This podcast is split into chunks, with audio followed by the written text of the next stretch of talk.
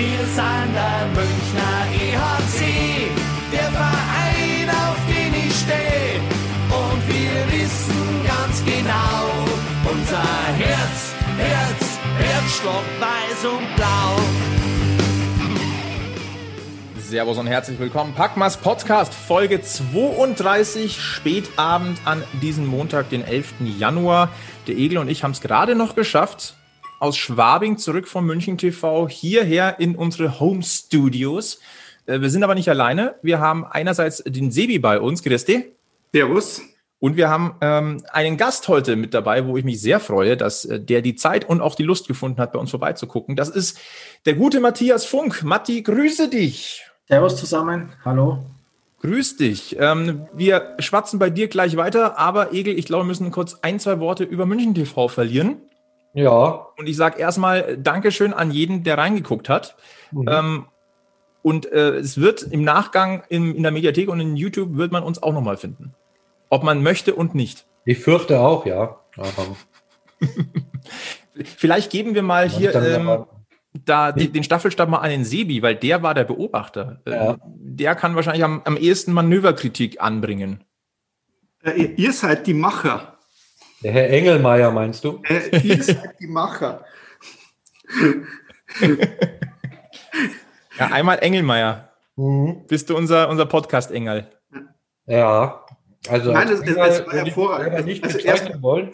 ziemlich geil überhaupt äh, äh uns Nasen irgendwo so noch im Fernsehen irgendwo zu sehen. Und ähm, dann ein großes Kompliment an die Maske.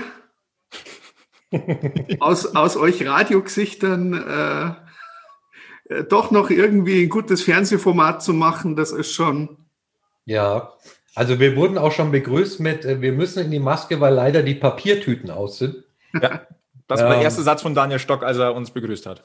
Von ja. daher hilft ja nichts, Sevi, weißt du? Ja, ich sage, also großes Lob an die Maske München TV. Nein, wir hatten auch wirklich viel Spaß, muss man sagen. Ähm, war eine, eine schöne Erfahrung. Und äh, vielleicht haben wir den einen oder anderen Fan ja auch begeistern können. Äh, Matthias, du hast auch reingeguckt, ne? Ich habe es mir auch angeschaut, ja. Wirklich zu eurem, zu eurem Teil war ich dann auch dabei, ja. Und hast du es bereut, oder? Nein, nein, nein. Aber ich, je nachdem, vielleicht schlafe ich halt schlecht, aber. Dann tut uns nicht leid. Nein, ich glaube, der Auftritt war gut. Nein, aber es spricht ja schon mal dafür, dass du uns nicht gleich noch abgesagt hast für genau. heute Abend. Ja, genau. Nein, also wie gesagt, ähm, ein dickes Merci an München TV für die Einladung, ein dickes Merci an jeden, der zugeguckt hat und ähm, nachträglich wird das Ganze dann auf YouTube und in der München TV Mediathek nochmal zu sehen sein. Wir werden euch die entsprechenden Links natürlich zukommen lassen. Aggressiv teilen. Aggressiv. Also, also wir werden dafür sorgen, dass jeder mindestens viermal irgendwo mitkriegt, dass man da nochmal draufschauen kann. Ja, Spambot. Ja. Möglich wär's. Mhm. Ich habe auch äh, noch die in die Nachricht bekommen, Superflo, man hatte ich mit Bier im, im Fernsehen gesehen. Tja. Ja. Aber Authentisch. Mhm. Authentisch. Stammtisch darf man äh, Bier trinken. Apropos. Prost. Ja, Prost. Ja. ja. Ihr seid besser ausgestattet als ich, macht aber nichts. Ähm, deswegen gehen wir in unseren Themenblock 1 und deswegen ist auch der Matthias heute da, was uns sehr, sehr freut, denn wir wollen ein bisschen genauer auf Justin Schütz und JJ Peterka einen Blick werfen. Und äh, Matthias, magst du vielleicht dich direkt mal vorstellen, warum wir dich heute eingeladen haben? Wenn die Münchner einladen, dann kann ich ja nicht Nein sagen. Ja, genau so ist es. Und äh, vor allem, du hast durchaus Erfahrungen und Berührungspunkte schon gehabt mit dem EHC Red Bull München ja. und mittlerweile auch in erster Linie mit dem EC Red Bull Salzburg. Ja, aktuell äh, mit dem EC Red Bull Salzburg äh, bin aktuell unterwegs für eishockeyonline.at. Wer kennt es in Deutschland vielleicht unter eishockeyonline.com? Das ist das deutsche Format und ähm, bin da halt bei den Heimspielen der Salzburger Bullen jetzt mal vor Ort und durchleuchte die Spiele, Hintergrundgeschichten etc. Wir wollen mal zurückblicken in den Sommer, als äh, Justin Schütz und JJ Peterka ja noch in München äh, waren. Mhm. Äh, ich glaube, wir waren alle zuerst ein bisschen überrascht über das Leihgeschäft, was da äh, angebahnt wurde. Und dann mhm. fiel ja auch das allererste Mal das Wort der Qualitätseiszeit, wo wir uns das ein oder andere Mal drüber ausgelassen haben und nachanalysiert haben. Ähm, wie ist es denn in Salzburg damals aufgenommen worden, dass ein, äh, ein Justin Schütz und ein JJ Peterka plötzlich beim EC Red Bull Salzburg spielen, Matthias? Ich glaube, da muss man ganz klar sagen, es wurde äh, zweiseitig aufgenommen. Also die einen, jetzt mal aus Fansicht, die einen haben gesagt, okay, uh, das ist ja schon wie beim Fußball. Die anderen haben aber gesagt, nein, äh, das ist äh, eine richtig gute Sache, die zwei Jungs ähm, bei uns in Salzburg auf dem Eis zu haben. Also ich glaube, die haben auch die Qualität, ähm, den Verein, den Club in den Spielen nach vorne zu bringen. Und ähm, ja, wenn man guckt, wie in Salzburg, wir haben im September sind wir in die Saison gestartet und die DEL startete ja jetzt erst. Aus sportlicher Sicht machte das ja auf alle Fälle Sinn. Also ich glaube, da gibt es keine zwei Meinungen. Aber es ist interessant, also das wurde schon äh, so, so, so zwiegespalten aufgenommen. Ja, also auf Facebook gerade oder auch auf Twitter ähm, hat man schon immer wieder den Kommentar gelesen, jetzt geht es schon los wie beim Fußball. Ich glaube, jeder, der ein bisschen sich mit dem Fußball beschäftigt, kennt die Geschichte zwischen Red Bull Salzburg und Rasenball Leipzig. und ähm, ja, aber insgesamt glaube ich, wenn man sportlich dann schaut, was die beiden dann in Salzburg ähm, aufgezeigt haben, äh, kann jeder froh sein, dass die beiden Jungs da waren. Wie waren denn so die ersten Eindrücke, als du sie das erste Mal äh, gesehen hast in, in Salzburg oder im Salzburger Trikot? Also ich kannte die beiden oder Justin Schütz zumindest auch schon mal von der Alps Hockey League, von den Juniors. Ähm, und den Peterka habe ich jetzt zum Beispiel als enorm ehrgeizig gesehen. Und ähm, ja, also wie gesagt, sehr ehrgeizig und sie durften auch ähm, am Eis Special Teams spielen zum Beispiel. Äh, ja, also man hat, man hat gesehen, die Jungs haben enormes Talent, sie, sie, können, sie können mit den Großen schon mithalten. Gerade beim Powerplay zum Beispiel, Peterka sagt zu den gestandenen Spielern, wie sie sich hinstellen sollen, etc. Also mental, glaube ich, sehr weit. Und ähm, ich komme ja aus Landshut. Ich kann sagen, dass ich früher schon den Tom Kühnert und Tobias Rieder in der deutschen Nachwuchsliga gesehen habe und auch dann in den ersten Schritten in der Bundesliga, in der DL2 damals. Und wenn ich die beide mit Schütz und Peterka vergleiche, kann ich sagen, Peterka und Schütz sind stärker wie damals Kühnackel und Rieder. Trotz des Altersunterschieds. Also Peterka sind auch jünger als der Rieder und Kühnackel damals, glaube ich. Okay, aber das ist echt ein Prädikat. Also da, da kriegt er schon ganz schön äh, Lorbeeren hier aus Salzburg, der Jay. Ja, auf jeden Fall. Und ich glaube auch ähm, äh, Matt McIlvain, unser Head Coach, hat es ja gesagt äh, im Training, was auffallend war, Peterka hat sich immer die stärksten Gegenspieler gesucht, ähm, was wiederum auf seinen Ehrgeiz zurückzuführen ist. Und es hat sich immer die, na, wie sagt man, äh, den größten Mann als Gegner ausgesucht, um sich da weiterzuentwickeln, um sich da äh, durchzusetzen. Und ja, wenn man auf die Statistiken äh, blickt, glaube ich, hat sich am Ende auch ausgezeigt. Was mich in, an der Stelle jetzt interessieren würde tatsächlich, wir, wir sprechen oft über dieses, dieses Jackson-System, was ja letztendlich eigentlich schon fast ein Red Bull-Spielsystem ist, was sich da mhm. ähm, aufgebaut hat was uns immer fasziniert, dass wenn Jungs aus der Akademie kommen dass, und die das erste Mal für, für München spielen bei den Profis, dass die eigentlich nie fremdeln, sondern dass die von mhm. Anfang an wissen, was sie tun müssen, dass es wie ein Puzzlestück ist, das eingesetzt wird und ähm, dass man vielleicht fehlende Erfahrung noch merkt, aber mhm. oder Körperlichkeit, aber nicht das Verständnis für das Spiel. Wie ja. war das denn, als JJ und Justin nach Salzburg gekommen sind? War das im umgekehrten Fall ähnlich? Das war eigentlich ähnlich, wie du es schon sagst. Ähm, man glaubt ja immer, wenn ein Junge hochgezogen wird, okay, gibt dem Jungen mal fünf bis sieben Spiele, Eingewöhnungszeit, das war bei den beiden aber überhaupt nicht so. Und ich glaube, äh, da gibt es auch neben Peterka und Schütz noch einige andere Beispiele, die wir aktuell im Lineup äh, der Salzburger haben, welche eigentlich wenig Anlaufzeit brauchen, um dann äh, einzunetzen oder halt eben einfach nur eine gute Leistung zu bringen. Ja, zum Beispiel einen Herrn Lutz, den wir ja auch schon mal bei uns in der Profimannschaft sehen durften. Genau, im, ja. Magenta Sport Cup, der hat sich ja auch gleich, ich sage jetzt mal in Salzburg, als er spielen durfte, äh, gleich gut eingefügt. Ja, gleich ein Doppelpack erzielt, glaube ich, ja. ja. Das war ja, war ja Wahnsinn. Ja, also, unfassbar. Also muss man schon ehrlich auch mal sagen. Also äh, ich persönlich sehe sowas einfach gerne, wenn die jungen Spieler da gleich so aufzocken, muss ich ganz ehrlich sagen. Also glaube, da kann man sich, da kann man sich schon auf die Schulter klopfen.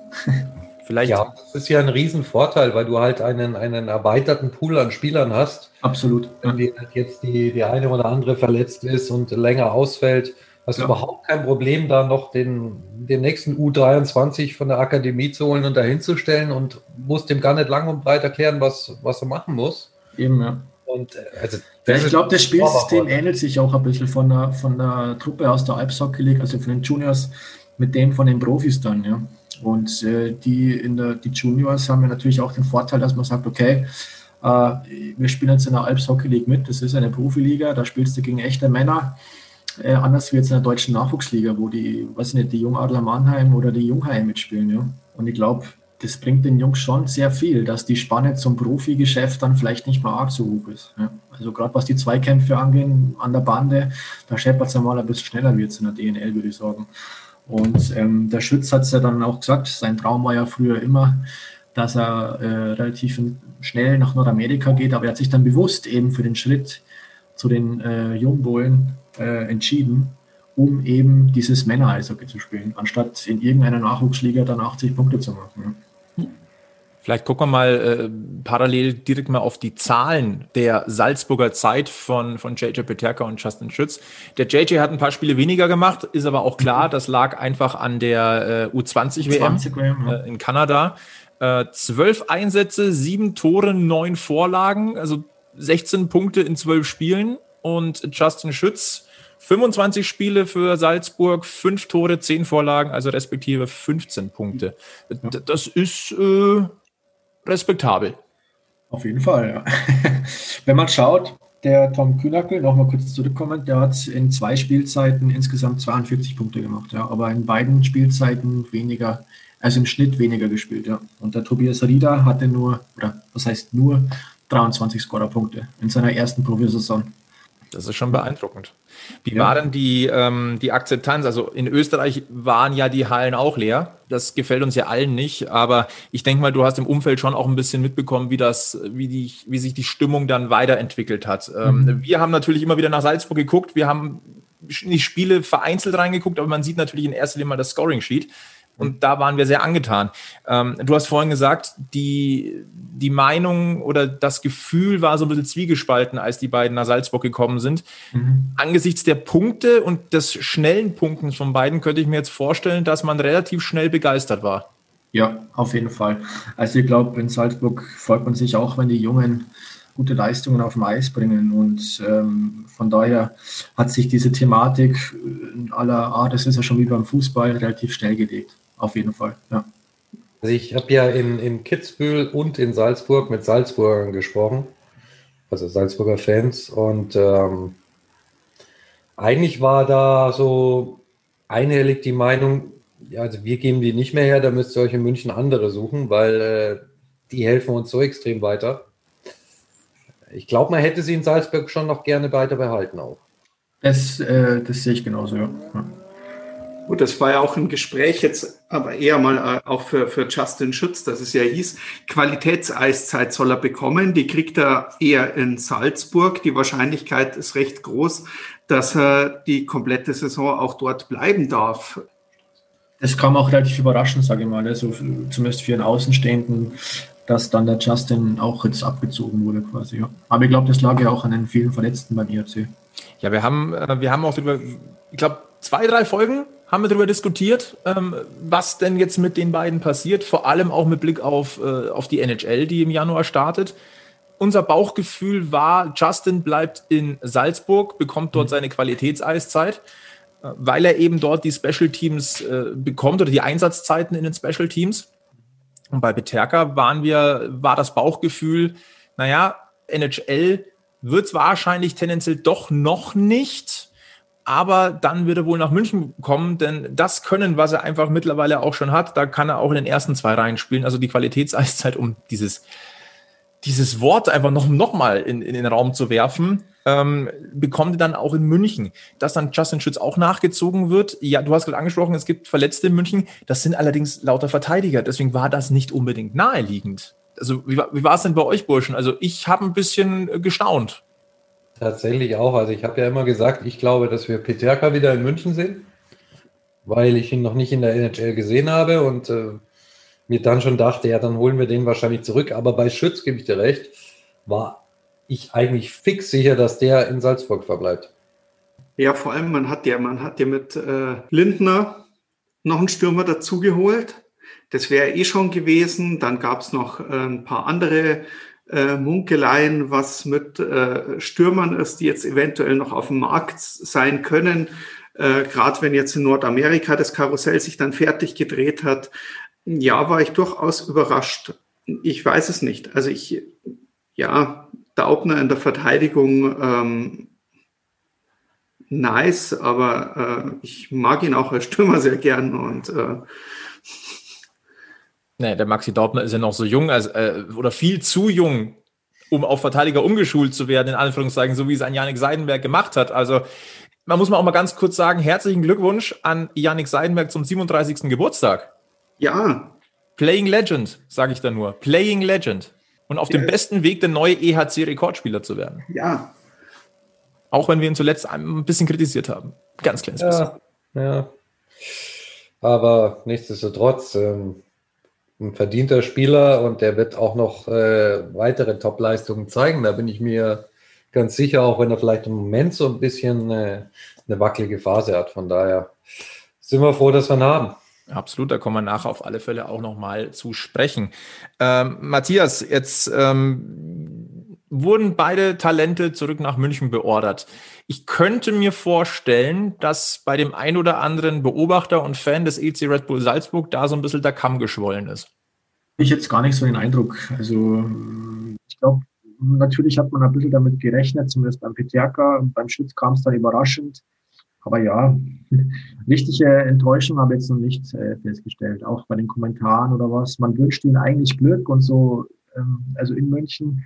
Und so nehme ich auch die Salzburger Eishockey-Fans wahr. Also man, zum Beispiel, man sieht es, glaube ich, immer ganz gut im Sommer, wenn in Kitzbühel das Turnier ist, wenn die Münchner im Finale sind, die Salzburger freuen sich auf jeden Fall mit.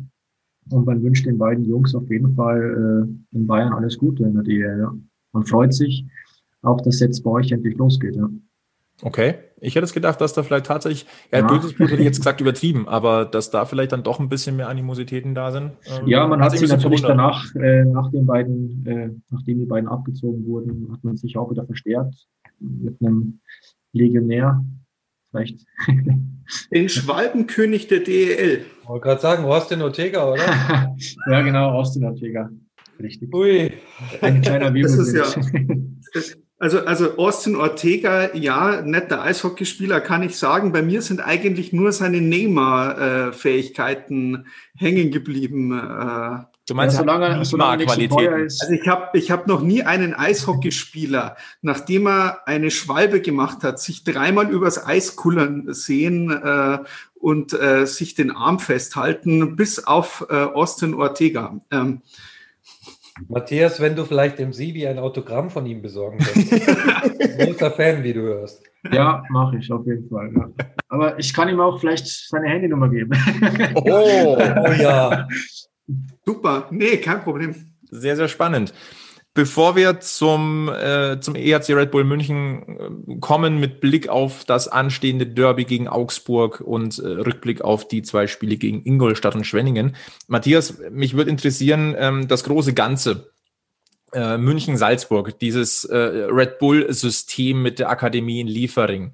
Äh, du hast es vorhin schon so ein bisschen angesprochen, äh, dieser Farmteam-Charakter, der wurde da schon auch ein bisschen äh, rausgezogen oder der Eindruck ist entstanden ehrlicherweise in München hat man den Eindruck auch so ein ganz kleines bisschen. Ja, ähm, ja ist ja verständlich. Wie ist es denn? Wie ist es denn in Salzburg? Äh, wird das mit Argwohn gesehen? Ist da ein Neid da? Ist da ein Groll gegen München da? Ähm, kannst du uns das ein bisschen einordnen? Na, also Groll, glaube ich, Groll wäre jetzt ein bisschen übertrieben. Man, man, wenn man zum Beispiel schaut, die Verpflichtungen, was der ERC München tätigt, äh, was jetzt zum Beispiel die ausländischen Spieler angeht, da sagt man dann gerne mal so im Umfeld, bei den Fans, okay, uh, die holen sich auch eine Granate nach dem anderen. Warum haben wir sowas nicht? Aber man musste ja auch immer ein bisschen abwägen. Ich glaube, die DEL ist auch nochmal ein Ticken stärker. Ähm, und ansonsten muss man mal gucken, was jetzt da in letzter Zeit alles rauskam aus der Akademie, was da für Spieler rauskommen und wo das Ganze hinführt. Also ich glaube, das System, gerade bei uns in Deutschland oder in Österreich, ein besseres System, meiner Meinung nach gibt es nicht. Also die jungen Spieler, was die in der Akademie für Möglichkeiten haben zu trainieren, das gibt es europaweit nahezu gar nicht mehr. Und äh, ja, wenn man dann einen Sprung macht über die Juniors zu den Salzburgern und dann vielleicht weiter nach München oder nach Nordamerika, also für mich ist es eigentlich klar, dass es nur so funktionieren kann. Und ich hoffe, dass einige Standorte vielleicht mit einer Akademie nachziehen. Also in Österreich gibt es zum Beispiel in Wien noch eine Akademie, die ist zwar nicht ganz so vergleichbar, aber ich glaube, wer mal in einer Akademie war, der denkt auch so. Ja, absolut. Also ich, ich hatte das Glück, zweimal habe ich die Akademie gesehen. Das ist echt mega beeindruckend. Eben. Und, ähm, auch in Deutschland, glaube ich, gibt es nicht so wahnsinnig viel Vergleichbares. Gut, die Jungadler natürlich sind da auch ganz gut ausgestattet. Es ist ja äh, so, dass in Salzburg, also in Liefering in der Akademie, ähm, nicht nur das Sportliche äh, funktioniert, sondern auch das Schulische und ja. wie, wie, ist, wie entwickelt man sich als Mensch, gerade in einer in einem Alter, wie die Jungs sind, 16, 17, 18, das sind ja so wichtige Jahre auch im Leben. Und die haben da gute Ansprechpartner und man reift nicht nur sportlich zum möglichen Profi-Eishockeyspieler, sondern man reift auch als Mensch heran. Das sind alles super Jungs, das sind, die, haben, sind anständig und ähm, haben rund um die Uhr Betreuung. Und ich glaube, ich weiß nicht in Mannheim, ob es sowas in Mannheim gibt. In Landshut weiß ich, gibt es sowas überhaupt nicht. da gehen die Jungs halt in die Schule und am Nachmittag oder am Abend aufs Eis. Aber ja, es ist natürlich auch ein Kostenfaktor, ist klar. Man kann da schon auch immer, ich meine, die üblichen Kommentare, die kennen wir ja alle. Aber es ist eigentlich perfekt. Und ich glaube, die ganze Welt kennt diese Akademie, also die ganze Eishockey-Welt. Das sieht man auch an den Gästen, die da im Sommer gerne mal vorbeischauen. Haben wir was vergessen zum Themenblock Salzburg-München Academy? Bestimmt, aber ja, ja da gibt es äh, extrem viel natürlich. Tausende werden das auch, äh, haben wir ja schon angekündigt, äh, spätestens äh, in der Sommerpause äh, oder, oder wenn wieder mal irgendwo Pause ist, dass wir nochmal genauer beleuchten wollen, äh, das ganze Akademie-Thema, wie es dort läuft, was dort ausschaut. Und es war letztes Jahr schon Hammer und es ist einfach, ich kann es immer nur wieder sagen, verdammt beeindruckend, was da jedes Jahr rauskommt. Und äh, Jetzt war es ja so, wenn ich mich, äh, Matthias, äh, korrigiere mich, dass äh, die, die, äh, die Juniors äh, Pause gemacht haben in der Alps Hockey League oder sogar Pause machen mussten. Ja, die haben pausiert während der U20-WM und sind vorgestern am Wochenende wieder eingestiegen. Ja. Genau.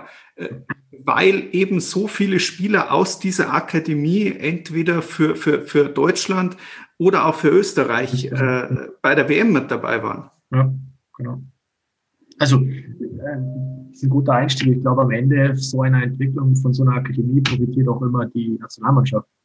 Und äh, ich glaube, wir wollen ja alle, dass die deutsche Nationalmannschaft ähm, wieder mal so einen Erfolg haben kann wie 2018. Und wir wollen, glaube ich, auch alle, dass Österreich auf Dauer eine A-WM wird, äh, eine A-Nation wird. Ne? Und ich glaube, so eine Akademie, so eine Akademie äh, ist halt dann aus, ist halt, ja, für sowas eigentlich unumgänglich für uns. Ja. Wir sind gespannt, was der Fundus der Academy da noch so in die Salzburger und die Münchner rein spült. Gefühlt ist dieser Fundus ja schier unendlich. Ja. Also, Burschen, lasst uns zurückblicken auf das vergangene Wochenende, das Spiel gegen Ingolstadt am Freitag. Das ist zwar jetzt schon so ein bisschen her, aber das hat bei euch dermaßen nachhaltig Eindruck hinterlassen. Ich glaube, wir müssen noch mal sprechen. Ja, definitiv. Also ich war nach dem Spiel grantig. Ich war einfach grantig. Und das hatte ich lange nicht mehr, wenn ich ehrlich bin. Auch nach Niederlagen nicht. Aber das war so ein Spiel, das, äh, ah, das hat mir von A bis Z irgendwie nicht wirklich gut gefallen. Und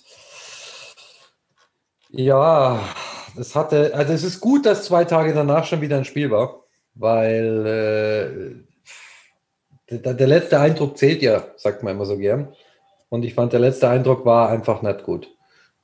Nach Ingolstadt, wohlgemerkt.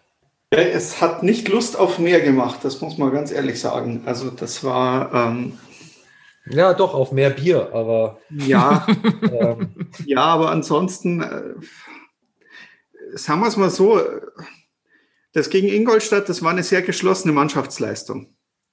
Ja. Nur nicht in der positiven. Also geschlossen war es, da gebe ich dir recht. Das Wort Leistung, ja, Mai, gell? Weißt selber, also, na, da hat das Auftreten einfach nicht gepasst, finde ich. Ähm, und äh, es wäre ja fast auch noch gut gegangen, weil du dann wieder deine fünf lichten Minuten hast oder deine sechs. Am Ende, glaube ich, war es aber ganz gut, dass du auch mal so ein Spiel verlierst und mal merkst, naja, so ein paar gute Minuten Eishockey reichen halt dann doch nicht immer. Wir hatten ja relativ viel erwartet, weil durch die Rückkehrer Justin Schütz und JJ Peterka, wenn man mal die vier Sturmreihen sich anguckt, da, da mussten wir uns, glaube ich, allesamt so ein bisschen die Augen reiben, um, weil jetzt real wurde, was da jetzt für ein Fundus an Offensivkräften plötzlich da ist. Also vielleicht mal als Reminder, erste Reihe Schütz, Kastner Mauer, zweite Reihe Borg, Vokes Parks, dritte Reihe Meinschein, Hager Elis und vierte Reihe Gogula, Kossila, Peterka. Ja, leck mich fett. Aber genau da, und das glaube ich, haben wir ja in, in der Radioübertragung auch gesagt, genau da geht das Problem schon los. Wir haben das schon mal angesprochen, dieses Thema.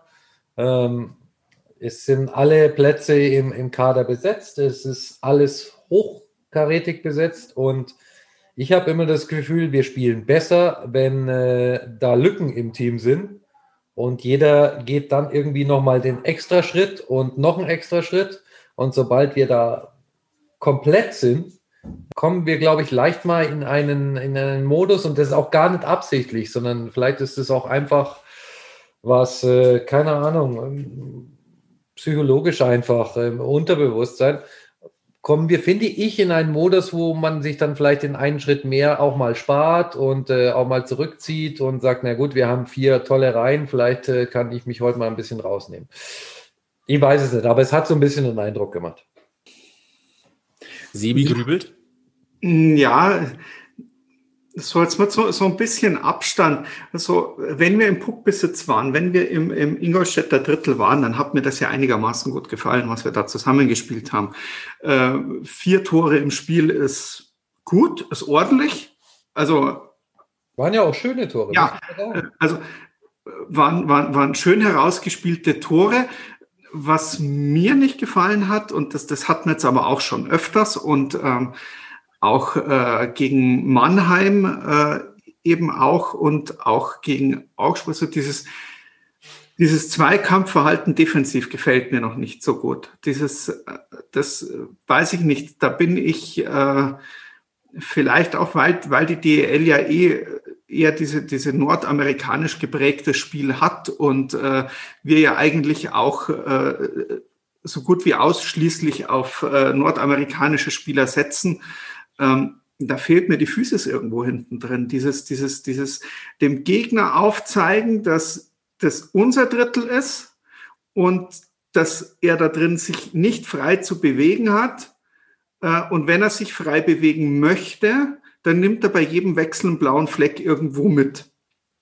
Ja, es muss halt auch einmal scheppern. Ähm, das, das, das, fehlt mir. Und äh, was mir aufgefallen ist oder, oder was, was, was, was auch gegen Ingolstadt halt überhaupt nicht passiert ist, und das hat mich, das hat mich verwundert, und das ist so eine Frage, die sich vielleicht auch irgendwo in die Mannschaft reinstellt.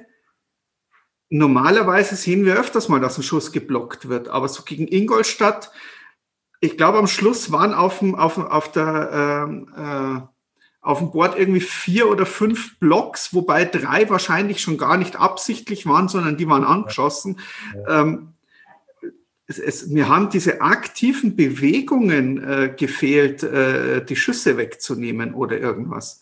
Also hat unser Torhüter einfach auch viel mehr Arbeit, weil äh, ich kann mich noch erinnern, das war so um Minute 50 herum oder noch sogar ein bisschen später, da war die Statistik 19 zu 4 geblockte Schüsse für Ingolstadt. Das heißt, die Ingolstädter haben 19 Schüsse da rausgenommen, weggenommen, die bei uns äh, nur vier, also 15 Schüsse mehr, wenn man es so übersetzt, die unser Torwart Arbeit hat. Und der hatte ja eh nicht seinen besten Tag gegen Ingolstadt. Das muss man ja auch mal ganz ehrlich sagen. Und das ist jetzt übrigens keine Pauschalschelte an Daniel Fiesinger. Das möchte ich hier auch mal festhalten, sondern ich möchte einfach nur äh, sagen, das war nicht sein bester Tag, das weiß er selber. Und es kann im nächsten Spiel schon wieder ganz anders sein. Es kann Bombe sein, aber an dem Abend hätte ich mir gewünscht, dass man eigentlich nach dem zweiten Drittel mal sagt, so, du hast heute nicht so einen guten Tag und es hat nichts mit Demontieren eines Torhüters zu tun, sondern dafür habe ich zwei Torhüter und stellt dann im letzten Drittel vielleicht Kevin rein und schaut, was dann da passiert. Ähm, das ist auch schon anderen ganz großen Torhütern passiert. Das ist einem Dennis Endra schon passiert und wie sie nicht alle heißen. Hätte ich, glaube ich, für einen vernünftigen Move gesehen. Wenn ich dann merke, mein Torwart hat vielleicht heute nicht seinen besten Tag, dann muss ich halt einmal anfangen, Schüsse zu blocken. Jetzt müssen wir auch dazu sagen, ein Danny Austenbirken ist wieder im Eistraining. Das heißt, äh, der ist natürlich auch heiß darauf, möglichst zeitnah wieder zwischen den Pfosten zu stehen. Ähm, ich stelle, schmeiße jetzt einfach mal eine steile Frage oder eine steile These in den Raum. Ist das eine gewisse Nervosität, weil der Druck von hinten größer wird? Nein. Dafür ist Danny, glaube ich, auch nicht der Typ. Also ich glaube, dass Danny eher der Typ ist, der der väterliche Freund für die beiden äh, heranwachsenden Torhüter ist und der äh, denen damit Rat zu Tat äh, zur Seite steht. Und ich glaube sogar eher, dass die froh sind, ihn wieder mit äh, an Bord zu haben.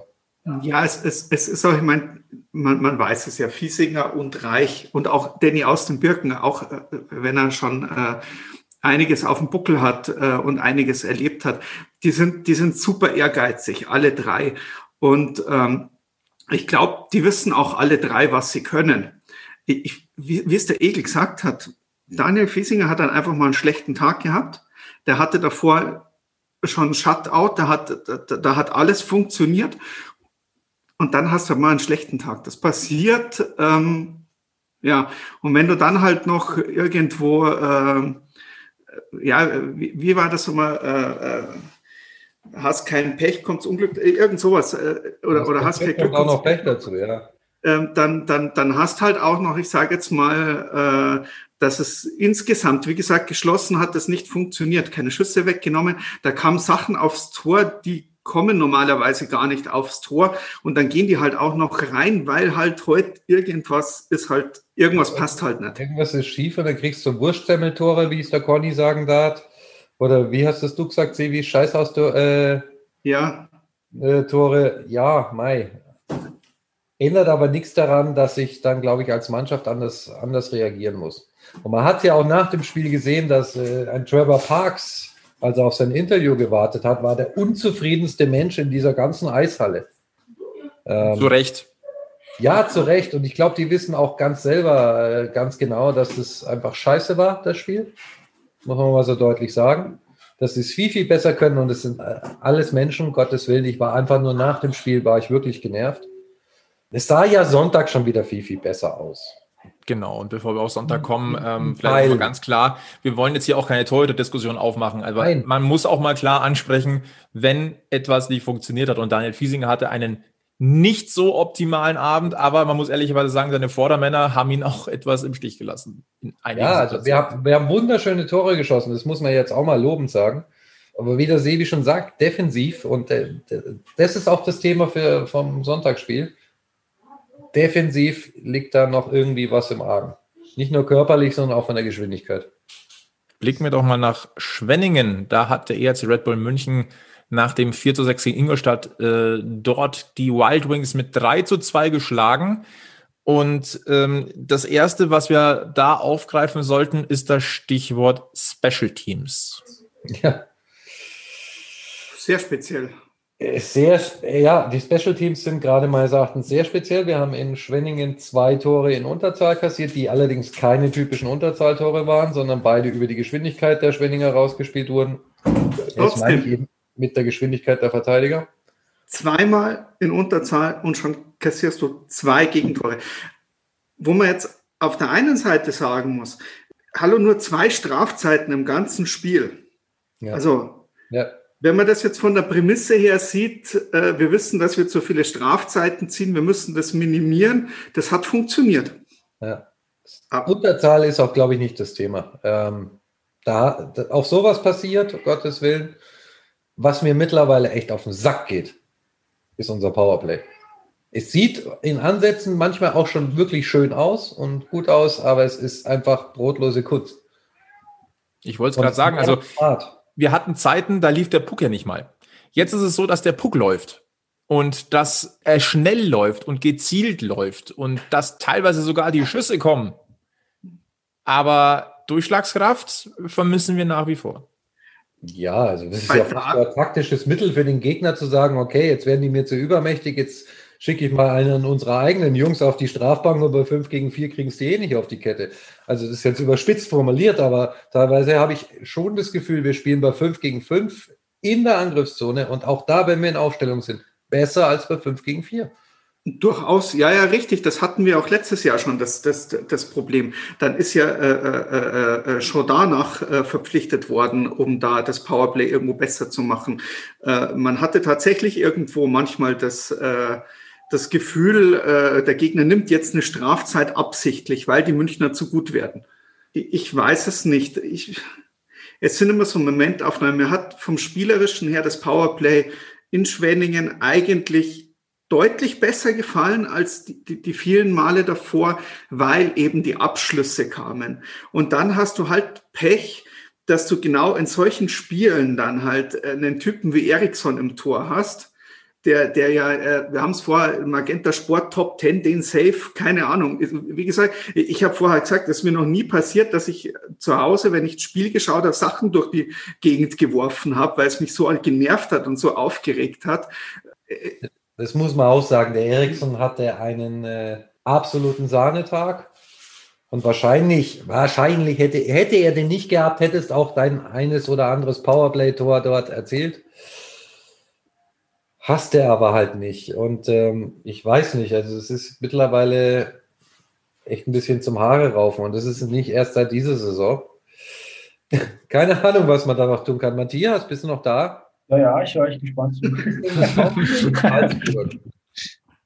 Ich kann man sagen, dass JJ Pezerka und äh, Justin Schütz in Salzburg äh, Anschauungsunterricht in erfolgreichen Powerplay bekommen haben. Sie hatten auf jeden Fall, sie hatten auf jeden Fall Zug zum Tor, ja. Also die beiden hatten immer eine gute Idee. Äh, der JJ hat auch gerne mal abgezogen, hat sich gekonnt freigespielt. Ja, sag ihm Anders schießt Salzburg ab und an ein Powerplay-Tor. Ja, schon. Auch in Unterzahl ab und an mal. Aber ihr könnt dem Don ausrichten, die zwei Jungs kannst du aufstellen. also, wenn der Don das hört. Vielleicht hört er ja morgen zum Frühstück, also am Dienstagmorgen vor dem Augsburg-Spiel, vielleicht hört er ja tatsächlich hier rein. Ja. vor seinem 900. DEL-Spiel. Ja, das ist eh der Oberhammer. Unfassbar. 900. 900 DEL-Spiele als Trainer mit München dreimal Meister geworden. Siegquote, glaube ich, von fast 66 Prozent. Da sind wir uns aber einig, dass da keinen zweiten gibt, oder? Also ja. ungefähr, der dann nur annähernd irgendwie rankommt. Also. Also ganz ehrlich, also ich glaube, wir hoffen alle, dass Don Jackson noch ganz, ganz lang Münchner Trainer bleibt. Ja. Ähm, sollte er irgendwann tatsächlich abtreten, dann soll's, dann soll bitte die, äh, die Kneipe im, im SAP-Garden äh, Jackson Bar heißen oder irgendwas. Ja. Auf jeden Fall. Den, den Antrag äh, kann man jetzt schon stellen. Oh. Und äh, Matthias, ich glaube, die Salzburger wären auch ganz froh, wenn Don Jackson noch ein bisschen weitermacht, oder? Ja, also ich glaube, Don Jackson ist auch in Salzburg ein absolut beliebter Trainer. ja, ja, vor allem ist, glaube ich, die Gefahr in Salzburg groß, dass sie einen neuen Trainer brauchen, wenn äh, in München Don Jackson aufhört. Munkelt man. Ja, gute Frage. Natürlich ist es möglich. Ja, kann ich mir auch gut vorstellen. Das gilt ja so ein bisschen als offenes Geheimnis. Also Matt McElwain ist quasi der Trainer-Ziehsohn von, von Don Jackson. Es ist ja naheliegend, sagen wir mal so. Also wer die Philosophie des Vereins oder des Clubs oder der Organisation ein bisschen verfolgt, glaube ich, dann kann man sagen, es ist eine heiße Aktie. Was mich an der Stelle jetzt interessieren würde, äh, Matthias, du kennst das Jackson-System, wo wir immer sagen Red Bull-System, Jackson-System. Letztendlich ist es Don Jackson. Ähm, Inwieweit hat sich denn die Arbeit oder wie, inwiefern unterscheidet sich das System von Matt McIlwain zu dem von Don Jackson? Wir haben mal im, im Sommer so ein bisschen drüber philosophiert und haben gesagt, das könnte so ein Jackson-System 2.0 werden, so mit ja, so kleinen Gimmicks oder so, so, so kleinen Sternchen, also quasi die Weiterentwicklung. Ähm, würdest du das so sehen, beziehungsweise hast du vielleicht da schon Beobachtungen gemacht? Ja, jetzt natürlich mein Augenmerk nicht drauf, unbedingt drauf gelegt, aber ähm, ja, es, es, es ähnelt sich auf alle Fälle, das würde, ich schon auch sagen. Ich glaube, kopieren möchte es nicht, aber ich glaube, mit dem Don Jackson-System fährt man in München ganz gut. Ähm, ja, eine ganz schwere Frage, würde ich sagen. Ähm, ich, ich, ja. ich, so aus dem Stegreif ist es, glaube ich, gar nicht zu beantworten, weil auch die Spieler sind ja ganz andere. Und hm. ich bin an der Stelle immer gemein, weil ich, Don Jackson macht die Meisterschaften, ich nenne es aber trotzdem immer noch das Paget-System. Ja, das hat ja immer einen ganz besonderen Namen, oder? Das Paget-System. ja, aber äh, vom, vom, Ding her, er kam ja äh, Format. setzt hervorragend um, was äh, Pierre Paget immer allen versucht hat zu erzählen. Dieses, äh, dieses Offensivspiel, früh draufgehen, die Verteidiger spielen im, im Sturm mit, äh, gehen mit rein. Ähm, Finde find ich schon. Und Don Jackson hat irgendwie so dieses Ding, das zu vergolden. Da brauchst du natürlich auch die Verteidiger dazu. Ne? Also Richtig. auf jeden Fall Offensivverteidiger, die haben wir, glaube ich, in München und Salzburg auf dem Eis stehen ich glaube, einen Vergleich kann man auf jeden Fall ziehen. Ja. Wird auf alle Fälle spannend, was sich äh, dort die nächsten Jahre tut. Ich, ich sag's, ich, ich, ich, ich führe das auch gerne nochmal aus. Pache kam in Berlin, wollte das System einführen, ist, ist daran gescheitert. Don Jackson kam nach, hat dieses System vergoldet in einige Meisterschaften. Pache ist gekommen, wollte dieses System in Salzburg einführen, ist damit, da hat er sogar, da hat das, glaube ich, sogar gut geschafft in Salzburg. Ja, ja. Äh, äh, mit der Meisterschaft, wenn ich, wenn ich da jetzt noch, noch richtig Ding bin. Dann kam aber Jackson und hat das auch nochmal auf eine, auf eine Nummer höher gelegt und in München eben genau dasselbe. Erst kam Paché, hat angefangen, das System einzuführen, hatte vielleicht auch die Spieler nicht dazu oder, oder das Ansehen und dann kam Don Jackson und hat da draus äh, die, die, die Meisterschaften draus. Deswegen sage ich immer, eigentlich bei allen Stationen ging Paché mit der Idee, hat er schon angefangen damit. Ja. Dann müssten wir jetzt mal einen Spieler fragen, der, äh, haben wir noch einen Spieler, der noch Rest aus der Paché-Zeit ist? War Janik da schon da? Heidenberg, ja. Janik, Janik war, noch, war schon da, ja. Äh, müssen wir, das müssten wir doch dann mal den Janik fragen. Wir können ja mal gucken, ob der Janik der nächste Spieler ist, den wir hier bei Parkmas begrüßen dürfen. Da hätte ich Bock drauf. Ja. Ich weiß nicht, ob ich ihn nicht zu so sehr äh, angezählt habe in den letzten Folgen. ja gut, du weißt ja, was passiert, äh, wenn du Spieler anzählst. Normalerweise gibt es eine Leistungsexplosion. Also sobald wir bei Packmas ja jemanden ein bisschen kritisieren, dann äh, geht es extrem aufwärts. Sprich, morgen Abend Hattrick, ja nicht sein. Möglich wär's. Geil wär's. Cool wär's auf jeden Fall. Nein, ähm, ähm, wir waren noch in Schwenningen. Wir müssen da aber dann vielleicht eine Sache nochmal aufgreifen, ganz kurz, ähm, über die wir ja erstmal ein bisschen gerätselt haben. Ich, ich rede von dem aberkannten Tor für den EHZ Red Bull München. Und äh, Egel, ganz ehrlich, da muss man auch ein, ein, ein Danke sagen, glaube ich, an, an deinen Sohnemann. Das laufende Regelwerk. Ja, und äh, an de den einen oder anderen Hörer von Radio Oberwiesenfeld, also äh, das war in dem Fall nicht nur einer, der da ähm, hier Aufklärung geschickt hat. Und äh, ja, so wie ich es jetzt im Nachhinein sehen würde, würde ich sagen, das kann der Schiedsrichter so entscheiden, ist keine Fehlentscheidung, ist schon korrekt. Und mein Gott, ähm, die Mannschaft hat ja die richtige Reaktion gezeigt. Das hat dann nicht lang gedauert und dann hat man das Zählen der 1 zu 0 gemacht. Und ähm, ich glaube, genau so musst du als Mannschaft auch auf so ein Ding reagieren. Völlig egal, ob zu Recht oder zu Unrecht. Da, da merkst du dann, da geht da Ruck durch die Mannschaft und ähm, spricht dann auch mal für den Charakter der Truppe. Ja, genau. Und das ist dann sowas wächst der Mannschaft. Von daher sind solche Situationen vielleicht auch ab und an gar nicht schlecht, um einfach mal zu sehen, wie reagiert die Mannschaft darauf. Und ja. das hat sie ja gut gemacht. Also ich fand ohnehin, dass die, die Mannschaftsleistung in Schwenningen war ungleich engagierter als noch äh, zwei Tage zuvor. Und bei dem Siegtor von Trevor Parks hast du richtig gesehen, dass der so viel Frust und Wut hatte.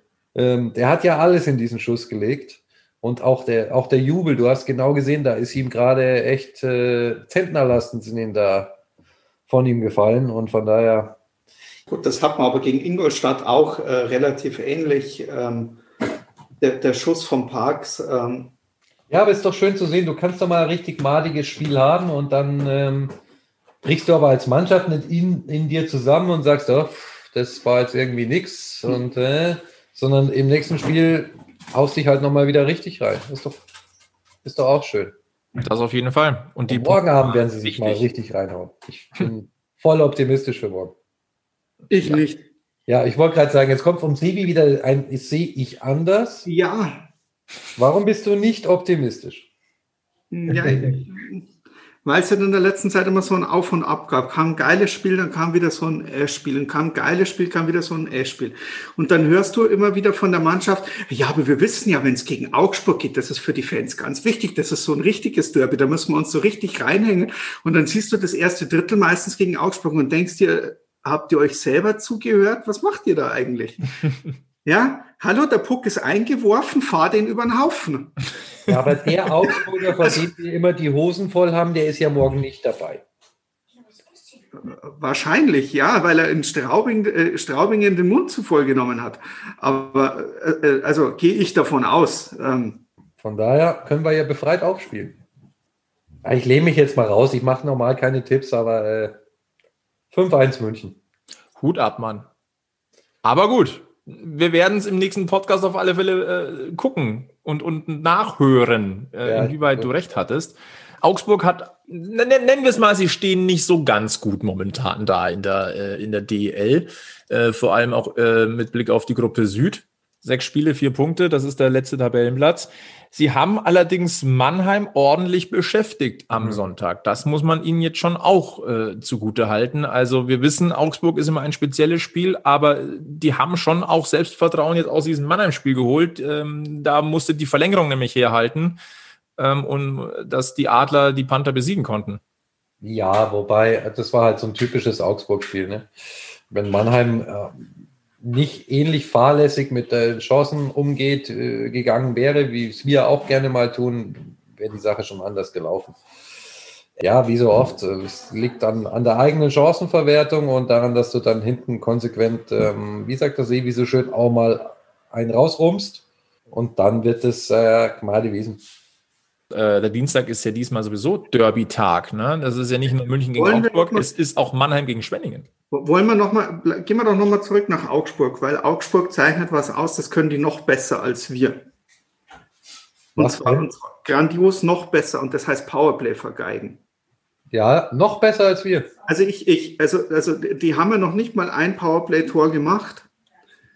Und durch das, wir haben es vorher besprochen, ich bin ja eben nur noch im Eishockey schauen, seit hier jeden Tag zwei Spiele sind. Äh, äh, läuft eigentlich immer Eishockey nebenbei. Das schaut auch noch, also das ist, das ist, das, also, also äh, Augsburg im Powerplay ist ein Desaster. Ich habe mir die Statistik gerade mal hergeholt. Es gibt nämlich zwei Teams, die noch überhaupt kein Powerplay-Tor geschossen haben, und das sind Nürnberg und Augsburg. Augsburg in 19 Versuchen, Nürnberg in 13. Und äh, ja, okay, Powerplay-Statistik München, 23 Versuche, ein Tor, das ist eine Percentage von 4,35. Ja, aber ja. es schaut wenigstens noch was nach was, nach, nach Powerplay. Ja, aber da ist einer mal vorne reingefallen, also ich bitte euch recht schön und ähm, also darauf brauchst du jetzt nichts einbilden. Glück muss man sich erarbeiten. Ja. Also an der Arbeitsbereitschaft der Powerplay-Linien scheitert es nicht. Ähm. Aber wisst ihr, was auch interessant wird? Mhm. Ähm, Augsburg hat das beste Unterzahlspiel. Augsburg hat das beste Unterzahlspiel. Wenn ich das ja, soll man da jetzt Angst haben davor? Also, also legendäres Powerplay-Spiel äh, gegen äh, legendäres Unterzahlspiel. Das kann ja nur unterhaltsam werden. Ich, ich wollte, vielleicht wäre das genau so ein Moment, äh, um äh, für beide Mannschaften da mal richtig an der Statistik zu schrauben. Ja, ja, ja. Ich glaube, wir hätten allesamt zumindest auf der Münchner Seite des Lebens nichts dagegen. Ha, da war sie wieder, die Münchner Seite des Lebens. Das Spiel gibt es übrigens auf Radio über Wiesenfeld. Ganz wichtig. Hm. Natürlich. Wo auch sonst. Mhm. Ja, okay, morgen gibt es ehrlicherweise äh, sogar öffentlich. Ja, und auf Radio über Wiesenfeld. Der Tipp von uns natürlich, macht im Free TV Sport 1 an, den Ton weg. Und hört dem Pascal bei Radio über Wiesenfeld zu. Ach, ist der Pascal morgen am Start? Ja, also ganz legendär. Er macht sein erstes äh, Fernsehübertragungsspiel. Uh, da muss man ja wirklich einschalten. Wird mega. Ja, natürlich. Alles unter Mega gibt es ja hier nicht. Richtig. Müssen wir zu, zu den, zur Westvorstadt, äh, respektive der Eissportabteilung des FC Bayern München noch etwas sagen, bevor es äh, zum Derby kommt? Nein. Nein. Dann blicken wir doch mal ganz kurz auf einen Mann noch. Äh, wir feiern ihn. Wir feiern ihn die ganze Zeit, aber wir müssen ihn feiern, denn wenn er auf dem Eis steht, dann ist die Chance eines Münchner Todes einfach gigantisch hoch. Zach Redmond. Ja, die Frage ist, und da muss man jetzt wirklich mal schauen, bei wie vielen Münchner Toren, die wir bis jetzt gemacht haben, war er gerade nicht auf dem Eis? Das ist schwer. Das ist, äh, das, das ist, glaube ich, aktuell die interessantere Frage, weil, wie, wie gesagt, gefühlt ist er immer auf dem Eis, wenn München ein Tor schießt. Ja, er ist über die, was auch genial ist, er ist der Führende der, der Scorerliste des EHC Red Bull München. Zach Redmond mit acht Punkten. Acht. Ja. Aus sechs Spielen. Aber ist nicht so schlecht für einen Verteidiger, ne? Es, es ist beeindruckend. Boah. Der nebenbei auch noch ziemlich solide und gute Abwehrarbeit leistet. Und dabei grinst wie ein Honigkuchenpferd. Ja, der hat Spaß. Also wir haben definitiv Spaß, wenn wir ihn sehen. Ja, ja, aber sowas von. Mehr, mehr Redmond. Ja, der Sebi hat ja immer gesagt, wir brauchen mehr Eckels. Wir brauchen auch mehr Redmonds. Mit mehr Redmond und mehr Eckel äh, zum Derby-Sieg gegen Augsburg, Nummer zwei. Schau mal, wie verliebt der Sebi schaut, wenn du nur vom Redmond redest. Ja, ich schaue ihn mir gerade hier wirklich noch im Hintergrund an. Ich habe hier das äh, äh, Köln gegen Iserlohn-Spiel laufen. Äh, und da sind jetzt die Highlights vom Schwenningen-Spiel nochmal. Und äh, da hat er gerade schön das 2-1 mit vorbereitet. Mit einem sehr frechen Pass äh, durch die Beine des Verteidigers ähm, auf äh, Kalle. Lieber ERC Red Bull München, bitte, bitte, bitte schickt dem Sebi ein Autogramm von Zach Redmond. Mir übrigens auch. Wenn wir schon mal dabei sind. Ja. Matthias, möchtest du auch noch irgendeinen Autogrammwunsch loswerden? Äh, von euch. Oh, oh, oh. Das, das, können wir, das können wir umsetzen. Ja, mindestens. Bestimmt, ja.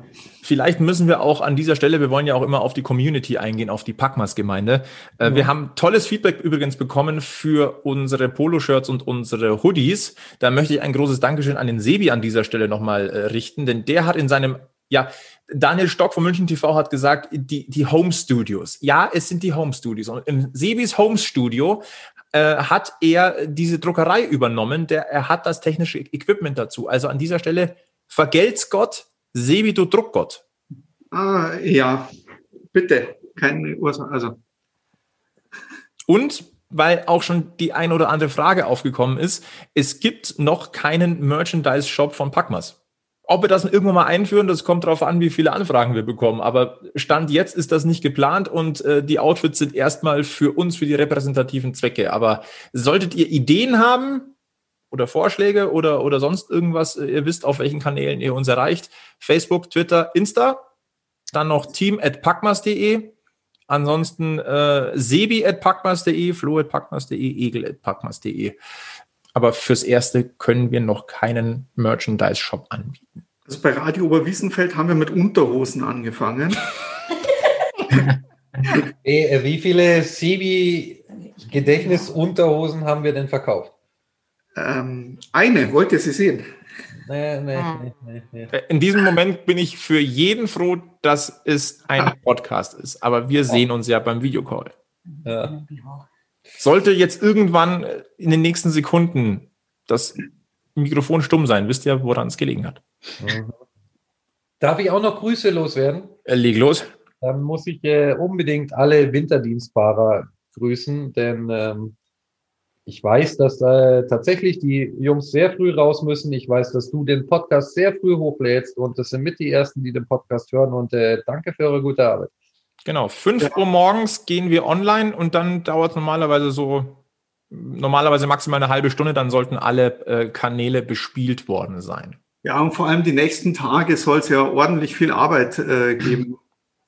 Ja, durchhalten, Jungs. Ja. Absolut durchhalten. An dieser Stelle, was uns vielleicht mal interessieren würde, wir können eine kleine Challenge machen, mal gucken. Ähm, wann hört ihr Packmas? Macht doch mal ein Foto davon und schickt es uns. Würde uns mal interessieren. Wann und in welcher Situation hört ihr Packmas? Fände ich mal ganz spannend. Ja. Ich also ich höre es mir immer wieder an äh, äh, beim Spazierengehen in die Arbeit. Mhm. Du hörst dich selber generieren, das ist natürlich super. Ja, ich werde es mir dann morgen auch gleich reinziehen am Weg ins Stadion. Sehr schön. Gegen wen geht es für Salzburg am Dienstagabend? Morgen Abend gegen die Vienna Capitals. Ja. Oh, Salzburg-Wien, das klingt auch nach der, großen der Klassiker. Ja. Sehr, sehr schön. Dann machen wir den Deckel drauf. Packmas Podcast Folge 32 direkt nach unserem kleinen Auftritt bei München TV. Äh, wir werden euch darüber informieren, sobald es davon Bewegtbild zum Video-on-Demand-Abruf gibt. Äh, Matthias, äh, ganz herzlichen Dank, dass du heute bei uns warst und uns ein bisschen Salzburger Einblicke gegeben hast. Also, ich sag danke, auf jeden Fall. Hat riesig Spaß gemacht. Das freut uns natürlich auch. Vielleicht hören wir uns demnächst ja auch mal wieder. Ich glaube, München und Salzburg, da gibt es immer mal wieder was zu besprechen.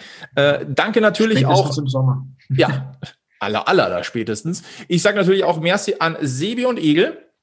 Der Sebi ist sprachlos. Der schaut immer noch auf dieses Redman-Bild.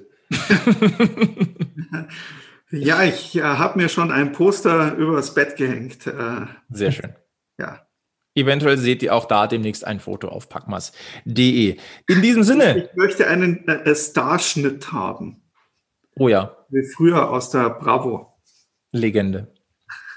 Können wir ja bei einem Packmas-Magazin, wenn wir das auch irgendwann nochmal machen, dann gibt es das. Extra nur für dich. Ja. In diesem Sinne, passt auf euch auf, bleibt uns treu und ganz, ganz wichtig, immer schön am Puck bleiben.